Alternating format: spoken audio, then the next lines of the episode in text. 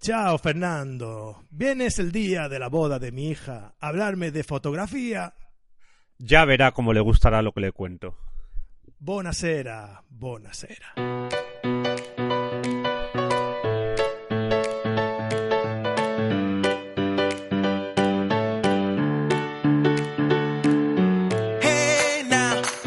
Bienvenidos a carretedigital.com, el podcast en el que hablamos de fotografía, como siempre.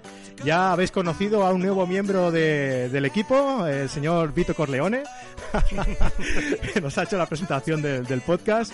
Y también habéis escuchado a Fernando, que está por ahí. Fernando, ¿qué tal? ¿Cómo estás? Buenas, ¿qué tal? Aquí estamos disfrutando del cine y la fotografía. Muy bien. Muy bien, ya sabéis que Fernando viene, se pasa por aquí de vez en cuando con nosotros y hablamos sobre la fotografía en el cine. Eh, ese, ese mundo, digamos que está un poco oculto, ¿no? Cuando se habla de, de cine, normalmente la fotografía se obvia un poco, aunque es algo imprescindible, ¿verdad, Fernando? Sí, sí, efectivamente. Yo siempre es una cosa que he dicho y diré siempre que cuando se habla de que una película es buena por los actores, por el director, tal, siempre se olvidan de hablar de la fotografía. Sin una buena fotografía, una película tiene, tiene poco camino, tiene poco camino. Claro. ¿Y por qué, y por qué teníamos hoy al, al señor Vito Corleone con nosotros en la, en la entrada? Porque hoy vamos a hablar sobre la fotografía en el cine, eh, en la serie del Padrino, eh, que también es muy importante, ¿verdad? Efectivamente, El Padrino es una de las grandes películas de la, de la historia de la, de la fotografía. Sabéis que son tres, que se hizo una trilogía, pero tanto Coppola como el director de fotografía Gordon Willis eh, consiguió, consiguieron más bien eh, hacer una película que era una pura unidad, un, tres películas en una. Era Exacto. maravilloso. Bueno, antes de empezar, déjame que hagamos siempre aquí la cuñita de eh, anunciar que en carretedigital.com podéis eh, conseguir, eh, podéis eh, ver, to- seguir todos nuestros cursos de forma online. Eh, tenemos cursos, como ya sabéis, sobre iniciación de fotografía, iniciación al retoque, macrofotografía, de cine no tenemos todavía, Fernando. Esto apúntatelo por ahí. Sí, sí, sí, me la apunto, me la apunto. ¿Vale? Y entonces simplemente por 10 euros al mes podéis eh, disfrutar de todos estos cursos sin ningún límite, ¿vale? Sin ningún tipo de permanencia. Cuando queréis os dais de baja y ya está. Y os podéis eh, suscribir también de forma semestral y, o de forma anual, ahorrándoos uno o dos meses en cada, en cada modalidad. Bueno, y pues nada, como hemos anunciado, vamos a hablar sobre la trilogía del Padrino, sobre la fotografía en la, en la trilogía del Padrino, ¿no? Yo recuerdo haber visto la, la primera, ¿vale? La primera y la segunda las tengo recientes, como ya te comenté, la tercera la tengo ahí un poco pendiente. A la, todavía. a la espera, a la espera. Estás abriendo Sí. el apetito ahora. Sí, sí, sí. Hice, hice una maratón y pude ver las dos primeras, que no está mal, que son unas Sí. cerca de unas seis horas, ¿verdad? De- Sí, sí, son seis horas de película y, y, vamos, la primera gran trilogía del cine, desde luego. Exacto, sí, sí. Y Pues- además eso, con- lo que pasa con El Padrino siempre es que la tercera siempre está como condenada, como que es la peor, como que es malísima. Ya, ya veremos qué pasa con esa película, ya veremos. Bien, bien, bien. Luego nos explicarás. Pues yo recuerdo que en la primera, sobre todo el, el- el principio, a mí de las dos primeras lo que más me ha gustado son sobre todo dos cosas. Una, que es el, el inicio de todo, en la, cuando da el speech el señor Vito Corleone, ¿no? Eh, Ujú. como, como, que, que además el, el tema de la fotografía, bueno, ahora, ahora hablaremos.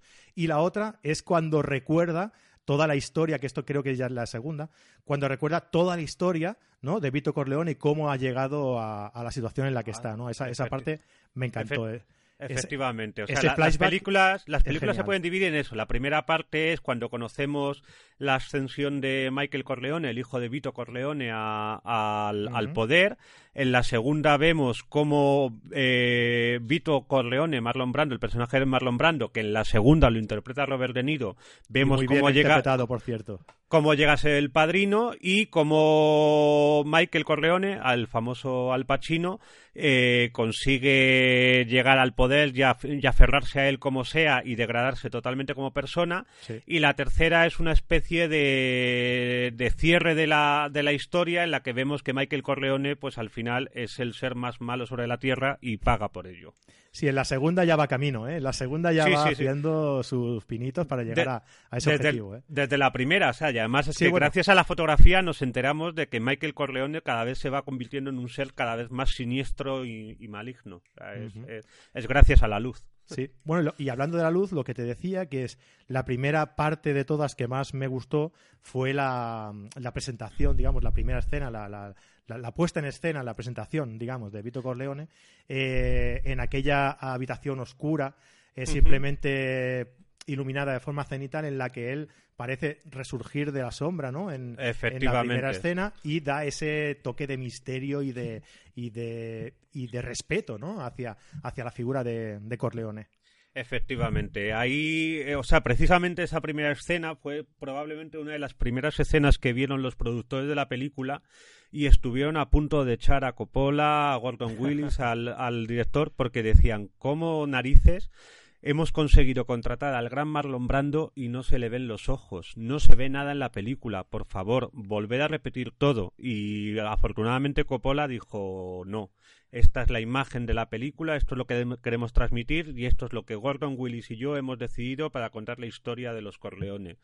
Eh, eso eh, llamó muchísimo, muchísimo la, la atención. Hasta ahora estábamos totalmente acostumbrados a ver las caras, los ojos, el brillo en los ojos y de repente aquí solo vemos una calva brillantemente iluminada y las cuencas de los ojos totalmente negras, sumergidas en la, en la oscuridad y eso marcó y de hecho en muchas películas ahora cuando vemos al malo le vemos iluminado cenitalmente y todo fue gracias a Gordon Wills que gracias a esta película eh, le nombraron como el príncipe de las tinieblas.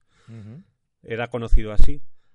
Sí, sí, no, y, bien merecido porque eh, si no tuviéramos este tipo de, personas, este tipo de, directores, ¿no? Que se que se eh, fijan en su en su idea, ¿no? Fijan su idea, su objetivo es ese, lo tienen claro, que quieren conseguir eso y lo quieren conseguir así. Eh, no, no, avanzaríamos en, el cine, ¿no? Porque no, no tendríamos esta, esta obra de arte representada de esta forma, ¿no? Efectivamente, efectivamente. Cuando se plantearon hacer la película y todo, ya la tenían como dice Gordon Willis, ya la teníamos hecha y simplemente la teníamos que reproducir. Era lo que habían, y habían decidido que la luz era una protagonista más en la película. Si te fijas precisamente en esta primera escena de la parte primera del Padrino, mm. al principio aparece Don Corleone, eh, o sea, el, me, parece recordar que es un pastelero contando la historia terrible de su hija, de la violación de su hija y todo, y aparece de las tinieblas eh, Vito Corleone eh, escuchando tranquilamente. Y luego, paralelamente, mientras se va desarrollando esta historia, vemos una, una imagen de una boda con muchísima luz y todo. la historia bestia de, Efectivamente. La historia que querían contar era que la luz era oscuridad, era la maldad, y la luz era la realidad en la que ellos estaban fuera. O sea, era, la luz eh, funcionaba como un protagonista más. Hay una historia que yo también creo que es un poco inventada, que forma parte de la leyenda de la, de la película, es que eh, Marlon Brando estaba ya, ya mayor, pero tampoco tampoco, tanto, tampoco tanto. Y entonces le tuvieron y pocos años, ¿no? efectivamente, efectivamente, le tenían que le tuvieron que maquillar y todo. Y para que no se notara en exceso el maquillaje ah. eh, idearon esta este tema esta iluminación para conseguir eh, que quedara lo más natural posible. Yo creo que eso es, forma parte de la historia, que se confunde un poquito con lo que realmente pasó en otra película de Coppola, la, creo que fue la siguiente que hizo, la de Apocalipsis Now, que ahí Marlon Brando fue totalmente ido de peso para el personaje y todo, y para que no se viera lo gordo que estaba, pues le sumergieron también en las tinieblas. Pero aquí esa historia también se ha extendido aquí para, para esta película. O sea, que, será eso. ¿Y qué, y qué aspectos eh, más destacaríamos dentro de la fotografía en esta, en esta magnífica trilogía? Pues mira, la, eh, Gordon Willis era un fotógrafo que em, empezó a coger fama con las películas que hizo con Alan J. Pakula, con un gran director americano, y hizo una película que, perdonad mi, mi, pronunciación, ya sabéis que el inglés no, no es muy fuerte, se llama Clut o Clute, con una maravillosa Jane Fonda y en cuanto vio Coppola esa forma de iluminar, que como sabéis es el príncipe de las tinieblas Gordon Willis y sacaba mucha información, tendía mucho a la subexposición, a las siluetas, a la oscuridad, dijo, este es el director que quiero para, que quiero para mi película. Entonces, eh, lo que lo que hizo Gordon Willis a lo largo en el, en el rodaje preparando toda la película con Coppola que debe ser un creador muy muy, ¿cómo, decirlo? Que acapara absolutamente todo. Debió ser una lucha de egos bastante, bastante fuerte, pero bendita lucha por la maravilla que hicieron. Pues eh, lo que idearon es lo que he comentado antes. Querían que la, que la luz y la sombra fueran unos protagonistas más y eh, empezaron a trabajar con esas luces cenitales que querían ser luces naturales. O sea, yo tampoco, yo vamos, en mi casa tengo luces en el techo y te aseguro que no parezco tan siniestro como parecen estos personajes en, la película. pero todo es ponerse, pero la, la es, es, esa luz querían darle un aire de naturalidad y que, que, fuera avanzando según el personaje. Es muy curioso ver el personaje de Al Pacino, el personaje de, de Michael Corleone, como eh, al principio se le ve como un joven americano que ha ido a la guerra, se le ve totalmente brillante, se le ve totalmente blanco y según va avanzando y va tomando cada vez decisiones eh, más duras, peores y horribles, cada vez se le van oscureciendo más las cuencas de los ojos. No os puede adelantar y por hacer spoilers y todo, pero si recordáis el final de la, del padrino, de la primera parte, veis cuando ya todos le besan la mano como el nuevo Don, veis que los ojos ya no se le ven. Ya al principio, cuando nos presenta a su novia, Diane Keaton, todo, es maravilloso, es un hombre normal, iluminado a la antigua, como si fuera en los años 50, y ya al final es un personaje siniestro, cosa que se mantiene a lo largo de toda la segunda parte y tercera. Y una de las cosas novedosas eh, que a partir de esta película, como todas las cosas eh, llamativas y bien hechas, empezaron a copiar, es que si os fijáis que para darle un tono antiguo, pasado del tiempo, tal, eh, abusan mucho de la tonalidad cálida. De, yo no sé si pusieron un filtro amarillo o utilizaron luces amarillas o bajaron la temperatura del color. Y si os fijáis eh, sobre todo en la segunda parte cuando se que en la segunda parte realmente también o, sea son dos películas. Una es la juventud de Vito Corleone y otro es el golpe eh, tremendo que da Michael Corleone para tomar el poder de, de, nuevo y todo. No sé si os fijáis que la escena de, de los inicios de, de Vito Corleone es muy, muy, muy amarilla la película. Y es simplemente para dar esa sensación, ese toque cálido, es para dar esa sensación de pasado, de antigüedad. Y desde entonces, todas las películas que hablan de tiempos pasados y todo, tienen esa tonalidad cálida. No sé si antes tenían problemas de visión o algo, pero parece ser que los antiguos veían en amarillo. Yo creía que veían, yo creía que veían en blanco y negro, fíjate, cuando era pequeño. era más avanzado de lo que tú pensabas. Sí, sí, sí, sí. Sí, bueno, es, es como una, un tono vintage, ¿no? sí, pero, ese, tono vintage es el que hay ahora, es el que ahora tenemos en los filtros de Instagram y todo, y todo viene gracias a este, a este director de fotografía.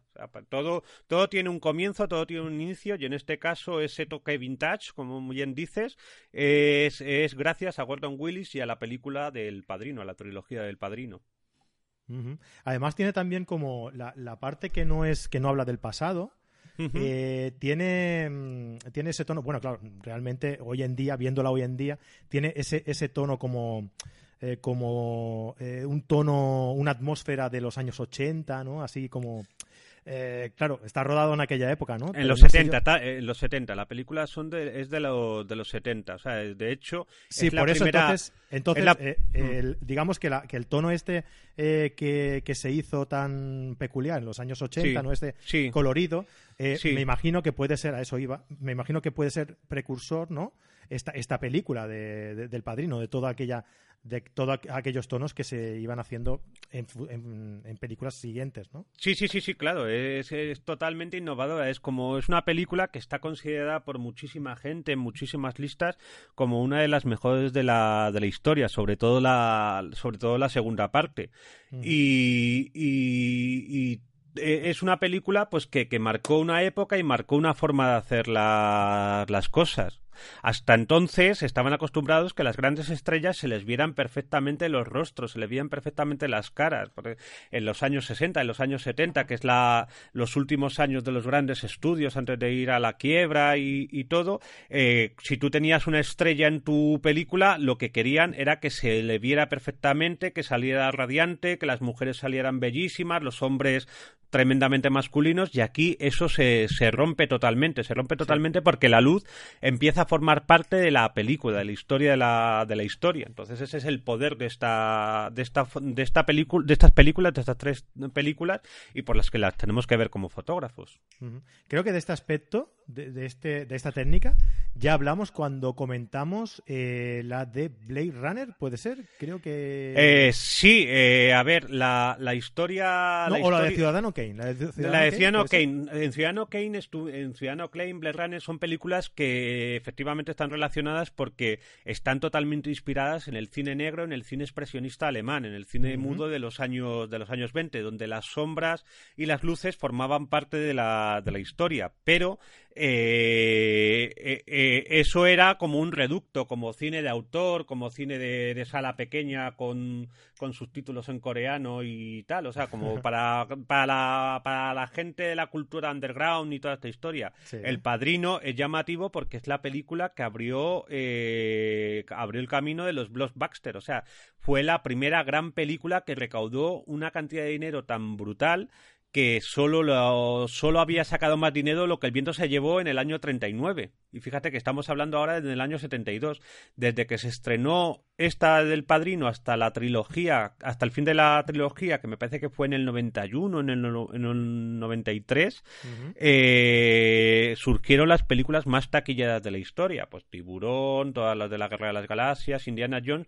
Y esta primera película fue la que le dijo a los estudios, dijo, oye, que podéis sacar muchísimo dinero rodando una película. Lo que pasa que en este caso se rueda una buena película con una buena historia y que permanecerá en la historia.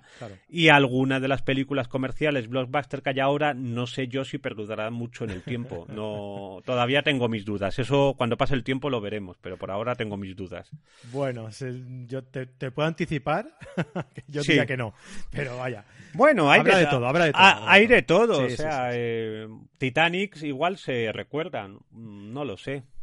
Mm, tiburón, yo creo que seguro que sí. Hombre, tiburón sí. Yo te digo una cosa, Titanic, eh, en su día, lo que pasa es que la gente... Eh, la gente eh, se fija mucho en la, en la historia más sentimental, ¿no? sí, sí, sí. historia más comercial. No, Titanic es una superproducción perfecta. Eh, eh, es James Cameron y es una película maravillosa. Lo que es pasa un peliculón. Que, es, una película que está orientada a, pues, o sea, es una película que está orientada a sacar el dinero como sea, contando historias lacrimógenas y, todo. Que está muy bien hecha. Es una película sin pretensiones artísticas, pero con una con una gran calidad técnica y que es una película perfecta para el cine de palo palomitas, es lo que yo digo, es un cine de palomitas perfecto. pero no, es, sido, no es el padrino. Aún hubiera sido peor si no hubieran matado a, a Leonardo DiCaprio. A Leonardo DiCaprio al final, ¿eh? Uy, Efectivamente. se me ha escapado. es eso, es eso. Bueno, seguimos con el padrino, Fernando. ¿Qué, otra cosa podríamos destacar? Sí, pues eh, lo, que he dicho, lo que, ha, lo que ha marcado posteriormente esta película, el, tema de las luces, la, la, la, oscuridad, ese contraste tan, tan brutal, esos colores amarillos, por ejemplo, recordar una película que ahora tiene muchísimo, que, que tuvo muchísimo éxito en su momento, no sé si la recuerdas, que se llama La, la Roca. Una ¿eh? película de Nicolas, creo que era Nicolas Cage y Sean Connery, me parece de recordar tal, que esa película es, se llevó al extremo eh, el, el, ensayo, la forma de ver de Gordon Willis. Es una película que es absolutamente oscura, que hay en algunas escenas que, aun siendo de acción y todo, no ves absolutamente, absolutamente nada. Eso también es, es muy llamativo de la, influencia que ha llegado a tener. Y que Gordon Willis, esta, eh, el título de Príncipe de las Tinieblas no lo consiguió solo por las películas del Padrino. Sabéis que es uno de los directores de fotografía favoritos de Woody Allen. De hecho, para mí, las dos grandes películas de, de Woody Allen, Manhattan y Annie Hall, eh, están fotografiadas por él y Manhattan, no sé si la has visto, ¿la, has visto, la de Manhattan? Vale, Manhattan, pero seguro que habrás visto una fotografía famosísima que desgraciado afortunadamente está en todos lados, e incluso en las tiendas suecas de decoración, que permiten eh, que se ve un banco en primer plano y al fondo el puente de Brooklyn de, Nueva York, una pareja sentada en un primer plano y al fondo el puente de Brooklyn. Pues esa fotografía es de Gordon Wills y ahí también trabajaba mucho esa, esa oscuridad absoluta. De hecho, Woody Allen le dijo, pero ¿por qué no me dejas que se vea nada? Dice, porque tú lo que tienes que hacer es contar buenas historias, buenos chistes y que la gente luego se imagine lo que quiera. Yo voy a mostrar la oscuridad. Es muy, es muy curioso que Coppola cuenta una historia, me imagino que en plan irónico, que una vez rodando esta película se fueron a ver un partido, pues no sé si se verían la Super Bowl o, un partido de béisbol, no, no recuerdo lo que, lo que era. Y que le dejaron a Gordon Wills controlar la televisión, ajustarla para que se viera todo bien. Aquellas televisiones de tubo antiguas.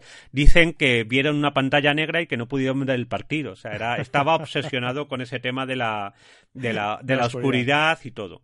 Y uno de los temas importantes, volviendo a, más cosas de la película que, a mí siempre me, apetece destacar, es una cosa que como fotógrafos tenemos que fijarnos siempre y siempre tenemos que aprender. No sé si lo he comentado ya en alguna otra, algún otro podcast que hayamos hecho, pero aquí para mí se remarca mucho y es bastante, bastante importante. Es que a la hora de fotografía en color, eh, tendemos a pensar que dice, bueno, pues vamos a controlar el encuadre, la composición y vamos a disparar y listo. Y no nos paramos, no nos detenemos a mirar si los colores que están en esa escena, en ese encuadre que hemos elegido, son un, color que mantienen una misma gama tonal. ¿De acuerdo? Aquí en la película del Padrino, en la fotografía de Gordon Willis, en la trilogía, eh, durante todo el metraje no hay ningún color más estridente que otro. Es decir, todo entra dentro de una gama de ocres, de tonos cálidos apagados y todo. No mete de repente un azul loco ni, ni nada. De hecho, una de las cosas más llamativas y otra de las leyendas de la película es que no sé si te has fijado que cuando hay una muerte o va a pasar algo, aparece una fruta. No sé si te has naranjas, fijado. Las famosas naranjas, efectivamente, que compra Vito Corleone en el primer atentado que tiene, el atentado que tiene y todo. Vale, eh, pues decían que las naranjas simbolizaban eh, eso, que iba a haber un momento dramático, que iba a haber una muerte o algo. En entrevistas que, he leído, que podemos consultar en, en, un libro que escribió Gordon Willis sobre, sobre su profesión o en internet y todo, él confiesa que simplemente lo de las naranjas era simplemente porque era un color cálido que le permitía eh, meter un elemento un poco más brillante, un poco más llamativo en algunos planos no tenía ninguna intención ni se sentaron para decir, oye, las naranjas simbolizan muerte, simbolizan el horror. Simplemente era una licencia creativa para conseguir que, hubiese algún elemento que llamase la atención y que diese un poquito más de color a la escena, pero dentro de esa gama cálida de la que hemos estado, de la que hemos estado hablando. Vale, o sea, no tenía ninguna intención de mensaje ni de. efectivamente. Ajá. Está bien y eso. Luego, por ejemplo, una de las cosas que, que podemos encontrar, porque tú metes Gordon Willis en, en Internet y encuentras mogollón de, de documentos, artículos, vídeos, mm, desgraciadamente, o la mayoría, la mayoría en inglés, pero una de las cosas que podemos encontrar es una especie de guía para eh, entender o trabajar bien la, luz en, en, la fotografía, ¿vale? Son tres puntos que si quieres los, te los leo para que no se me olvide nada y que lo podemos apuntar porque eh, lo que digo siempre, la fotografía en el cine es una inspiración perfecta para realizar nuestras propias fotografías, ya hagamos fotografía callejera, de paisaje o de, o de cactus en el estudio, ¿vale? Siempre pues aprendiendo, aprendiendo del príncipe de las tinieblas. Efectivamente, primero. En primer lugar, dijo, hay que ser directo para conseguir buenos resultados. No hay que irse por las ramas. Hay que hacer sencillo lo complicado y ver la manera más simple para conseguirlo. Segundo punto. Debemos dominar y entender la luz de tal manera que nunca nos sintamos inseguros ante cualquier situación. Debemos dominar la técnica para que no nos, para que no nos domine a nosotros. Y en tercer y último lugar, dijo, si queremos un estilo propio, debemos tener claro qué elementos vamos a usar, el tipo de objetivo, la iluminación natural o preparada en el estudio, usar trípode o no. Todas estas cosas van a definir nuestra forma de entender la fotografía o la fotografía en el cine, también se puede extender a nuestro tipo de fotografía, y cómo verán los demás nuestro trabajo. Yo creo que son tres cosas que son tan sencillas que muchas veces a muchos se nos olvida o se nos ha olvidado, se nos ha olvidado en algún momento y creo que si lo seguimos y lo, nos lo ponemos en, una, en la libretita que deberíamos llevar o en el Google Keep, en el teléfono o donde sea, como lo lleve a la gente las, las notas, yo creo que nos ayudaría muchísimo a, mejorar y a centrarnos en, en nuestra fotografía, siguiendo los consejos de un maestro director de fotografía del cine. Y tanto que sí. Mira, de hecho, los, los mejores, yo creo que los mejores profesores, los mejores formadores de, fotografía, fotografía en sí, ¿eh? Desconozco Si es, y yo creo que es algo extensible a, todo, ¿eh? Son los que tú ves su trabajo y, y tú escuchas cuando te explican eh, cómo hacen su trabajo y lo ves fácil.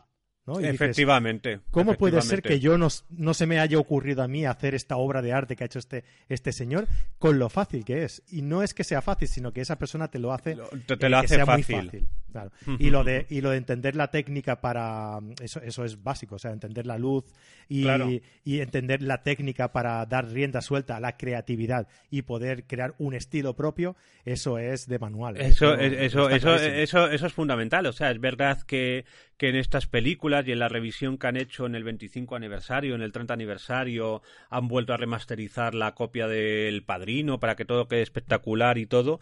Y, y se ha mantenido un poquito esa esa línea, se han respetado esos tonos amarillos porque el trabajo estaba bien hecho y quien lo ha restaurado ha sido el, fueron el propio Coppola y creo recordar que con, que con el propio Gordon Wills, que murió me parece que en 2004, si no me... No, 2004 no murió en 2014, me parece que murió. En, 2000, en 2014, sí, ah. murió en 2014, ¿vale? Y se respeta esa estética. No sé si has oído la polémica ahora que ha habido en el Festival de Cannes, que han hecho una nueva copia remasterizada, maravillosa, de 2001, Odisea en el Espacio, una de las películas inmortales de, de Kubrick, y que la, esa, esa remasterización la ha hecho Nolan, Christopher Nolan, el famoso director de tantísimas películas, pero sobre todo de la trilogía de Batman, de, de todo, vale pues se ha cargado el color. Se ha cargado el color, o sea, lo, lo ha reinterpretado totalmente y creo recordar, ahora mismo no me acuerdo, lo estaba buscando pero no se me ha, no, no lo he encontrado. Eh, creo que ha pasado de un color eh, levemente cálido a un tono mucho más frío y se ha cargado totalmente el mensaje de la película. afortunadamente en la remasterización, que es lo que podemos ver ahora en, los Blu-rays o en los DVDs que nos compremos o en las plataformas de cine que tenemos ahora, eh, eh, se, ha, o sea, el, padrino se ha respetado, pero desde luego en 2001 Christopher Nolan que se, ha, se ha creído mejor que Kubrick y lo ha, lo, ha jorobado el tema de la fotografía. A veces intenta hacer esas cosas como para darle un toque de distinto y, y es mejor no tocarlo tampoco. No, claro, es, por eso. Es, es, por eso, es el tema, y a eso voy también con el tema de los DVDs, los Blu-ray o, las plataformas digitales y todo. Una de las cosas que recomiendo siempre es ver películas de esta importancia, ¿vale? Eh, sobre todo para nosotros como fotógrafos, intentar verlo en su formato original. Eh, yo hace unos años tuve la inmensa suerte, no, evidentemente en el, en el momento del estreno no era ni siquiera un proyecto de mis padres, o sea que me era imposible estar en la sala, pero eh, cuando hicieron una, una, nueva presentación de la película por el 20 o por el 25 aniversario, eh, tuve la suerte de verla en cine, de verla en cine y verla eh, con, con, la película con la película original, en el, en el negativo original y todo.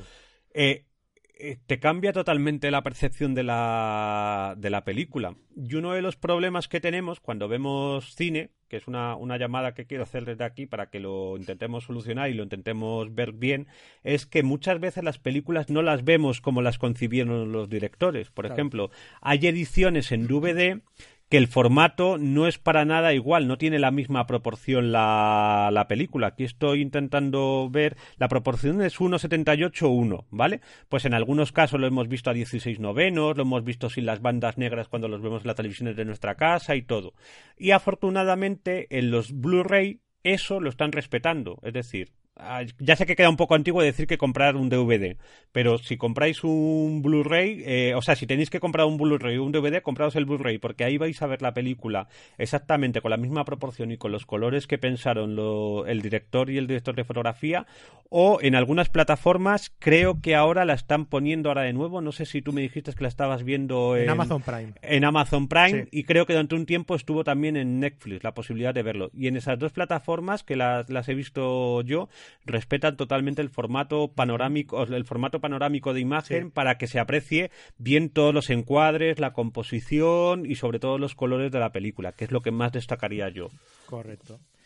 Bien, pues eh, ¿se nos ha quedado algo por destacar de la Pues simplemente que, que, la primera película es la que abrió la, la, saga, es la que más impactó, está la actuación increíble y brutal de, de Marlon Brando y, al, y Al Pacino, y dices, ¿la segunda es mejor? Pues es que la segunda, como en realmente son dos películas y, y, en la fotografía cambia muchísimo. O sea, lo que hemos dicho al principio, la, la, historia de Vito Corleone es totalmente cálida, esos tonos antiguos en el Nueva York de, principios de siglo y luego la, la, historia en los 60 y en los 70 en, en, en Las Vegas pero ahí también tenemos la, la, gran actuación de Robert De Niro, la actuación increíble de Al Pacino, de, de, de John Casenave, de todos, los, de todos los actores de esa película, que es una película con unos casting tremendos, y la fotografía ahí ya le dan totalmente, como tuvo tanto éxito como en la primera película, ya le dan totalmente la mano libre a, a Gordon Willis, hace ya una maravilla.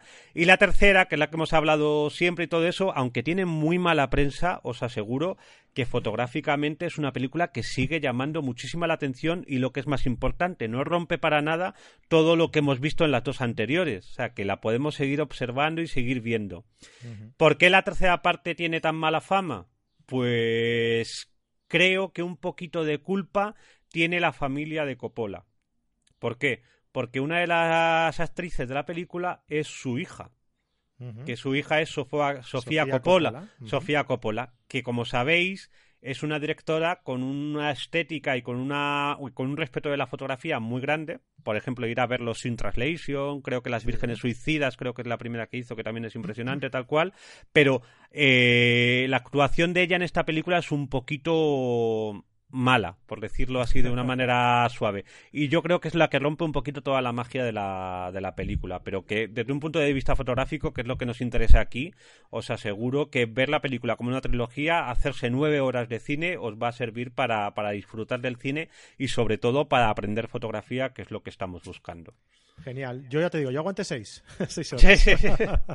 no, y la, la, primera está muy bien, la, la actuación de Marlon Brando haciendo de de, de Vito Corleone es, es, genial, es espectacular.